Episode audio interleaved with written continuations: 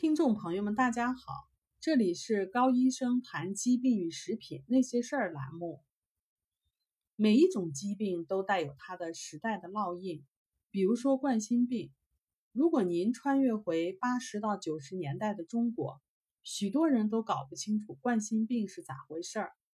今天呢，人们对于冠心病是再熟悉不过了。伴随着冠心病的是高饱和脂肪。高胆固醇导致冠心病的言论。今天呢，我们就来聊一聊美国哈佛大学医学院四十年的观察结果：高饱和脂肪、高胆固醇的饮食方式是不健康的吗？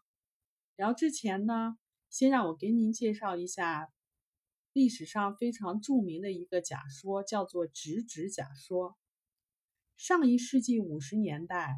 美国的生物化学家 Aso Case 根据对六个国家调查的数据得出结论：吃饱和脂肪呢能够升高胆固醇，而高水平的胆固醇呢能够导致心脏病。这也就是著名的直指假说。Case 的这一结论呢得到了官方的报道，他本人呢也成为了当年《时代》杂志的封面人物。并被誉为“直指假说之父”。Case 接下来呢，又对二十一个国家进行了同样的验证调查，但是结果呢都非常的不理想。不但没能得到同样的结果，有些研究呢甚至显示出与直指假说正好相反的结果。于是呢，Case 就把这些不理想的结果通通的都删除掉了。比如说，荷兰和挪威人。吃了很多饱和脂肪，但是患心脏病的人却很少；而智利人吃饱和脂肪少，但患心脏病的人却很多。从那以后呢，科学家们就对直指假说呢，实际上是进行了大量的验证研究。遗憾的是，到目前为止，还没有一项研究能够证明 Case 的假说是对的。以下几项是非常著名的研究，涉及数千人，有些研究呢长达数十年。第一，在多项不同的研究中，研究者把数千名志愿者分为两组，一组为低脂饮食，另一组呢为正常的饮食。经过几年的观察，发现两组心脏病的发病率和死亡率都没有任何的区别。第二。哈佛大学医学院对居住在弗雷明汉地区的所有居民进行了长达四十多年的饮食和死亡率的观察，结果发现，高脂饮食不但不能导致心脏病，反而会保护心脏。该项课题的研究负责人 William Castelli 的统计结果显示。越是高饱和脂肪、高胆固醇的饮食方式，血液中的胆固醇水平就越健康。该课题的另一个研究者叫 George Mann，他则认为 Case 的直指假说就是一个最大的骗局。Michael E. d e b a k e 是世界上著名的心脏外科专家，他根据对自己的一万七千名患者的病例总结。最后得出结论：胆固醇与心脏病没有任何的关系。事实上，美国前总统艾森豪威尔在第一次心脏病发作的时候，他的胆固醇水平是一百六十五，这个水平的胆固醇就被认为是太正常了，说明胆固醇的水平正常也会产生心脏病。尽管直指假说没有得到任何科学上的证实，但它却一直占有主导的地位。对于持不同观点的人来讲是很难生存的，这也就是为什么人们难以得到真实信息的原因。比如说，美国前哈佛大学的病理学家叫 Kilmer m c c u r l y 因为提出不同的观点而失去了所有的研究经费。最后呢，也失去了工作。不仅如此，他还上了非官方的黑名单，使他用了两年的时间才找到了另一项研究工作。到了七十年代，尽管多项的研究都证明低胆固醇饮食不能预防心脏病，但低脂肪、高碳水化合物的饮食方式还是通过了美国的法案，作为美国人的饮食指南。四十多年过去了，这些饮食方式使得美国人变得越来越矮，越来越胖。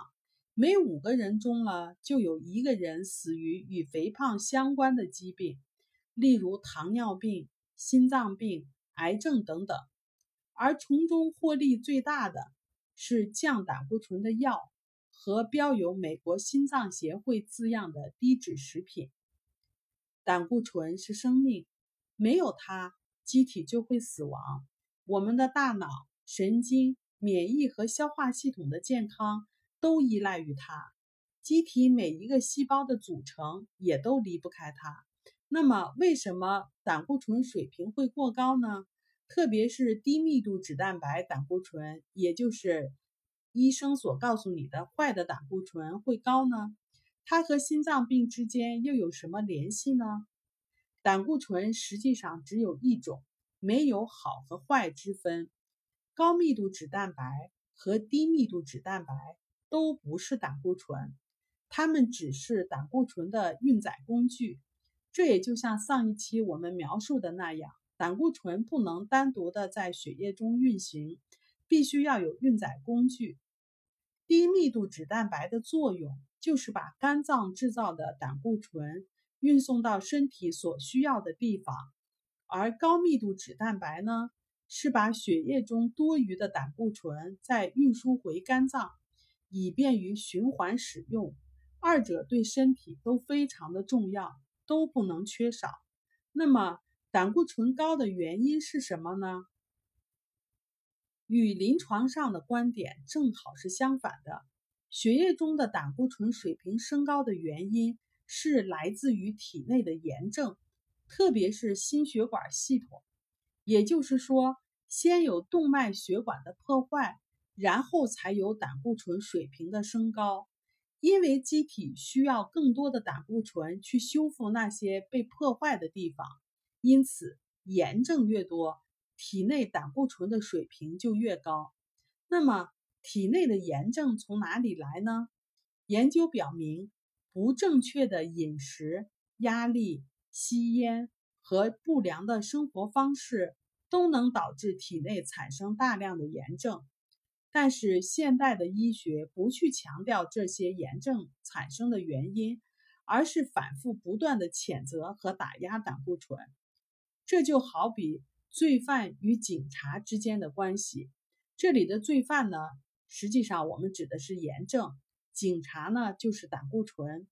当有犯罪发生的时候，警察就会到达犯罪现场。犯罪发生的频率越高。警察到达现场的次数也就越多。按照现代医学的观点，造成这种不安定的原因反而成了警察，也就是胆固醇，而不是罪犯。是因为有了警察，才有犯罪的出现，所以应该把警察杀死，也就是用胆固醇的药。这个比喻看起来很幼稚，但是现代的医学就是用这种方法来解决胆固醇问题的。为什么把低密度脂蛋白分为坏的呢？把高密度脂蛋白定义为好的呢？前面讲过，两者对身体都非常重要，没有好坏之分。高密度脂蛋白呢，胆固醇能够把动脉血管壁上的胆固醇清理下来，起到清洁血管的作用，所以医生说它好。之所以认为低密度脂蛋白胆固醇坏，是因为它非常容易被氧化。事实证明，低密度脂蛋白胆固醇也分成两种，一种叫做大粒的低密度脂蛋白胆固醇和小粒的非低密度脂蛋白胆固醇。大粒的低密度脂蛋白胆固醇占的比例高，但它不会沉积在动脉的管壁上。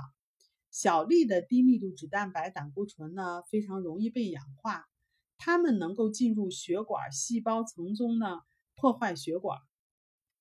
专家指出，低密度脂蛋白胆固醇水平是多少并不重要，重要的是小粒的低密度脂蛋白胆固醇的水平有多高。小粒的低密度脂蛋白胆固醇的水平越高，对动脉的血管越不利。目前临床上检查的低密度脂蛋白胆固醇，并没有把这两种大小区分开来。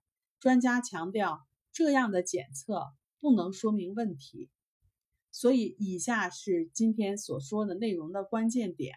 那么，导致小粒低密度脂蛋白胆固醇升高的原因是什么呢？研究发现是过多的碳水化合物。它们能够导致机体产生大量的炎症。除此之外呢，还有很多食品也能够导致机体产生大量的炎症，其中包括食品中的毒素、精炼油等等。前面讲过，炎症可以升高胆固醇的水平，因此呢，这些食品是导致低密度脂蛋白胆固醇，确切的说就是。小粒的低密度脂蛋白胆固醇高的因素。那么，第二，如何去升高高密度脂蛋白胆固醇呢？二十多项的研究指出，天然无毒的饱和脂肪是升高高密度脂蛋白胆固醇水平的好的食品。食品中的毒素包括农药、食品添加剂，这种添加剂包括色素。增味剂、口味剂、防腐剂、保鲜剂、增稠剂、人造糖、植物黄油和酥油等等，还有就是大量的果糖和转基因的成食品，还有含草甘膦的食品。天然无毒的饱和脂肪是指那些来自于天然饲养的动物食品，比如说包括猪油、牛油、羊油。鸡油、奶油以及来自于植物界的初榨、冷榨的椰子油。此外呢，自由散养的有机的鸡的鸡蛋，对于胆胆固醇的健康来说也是非常好的食品。好了，今天就说到这里。这里是高医生谈疾病与食品那些事儿栏目，我们每周一更新，敬请期待。我们也有微信群。感兴趣的朋友呢，可以搜索 ARNA 加拿大营养师公开课、ARNA 甲状腺问题讨论群，把您在生活中碰到的关于食品或者是营养方面的疑惑告诉我们，我们会在群里给大家做一解答。请跟着我们，让您自己和家人变得越来越健康。谢谢大家。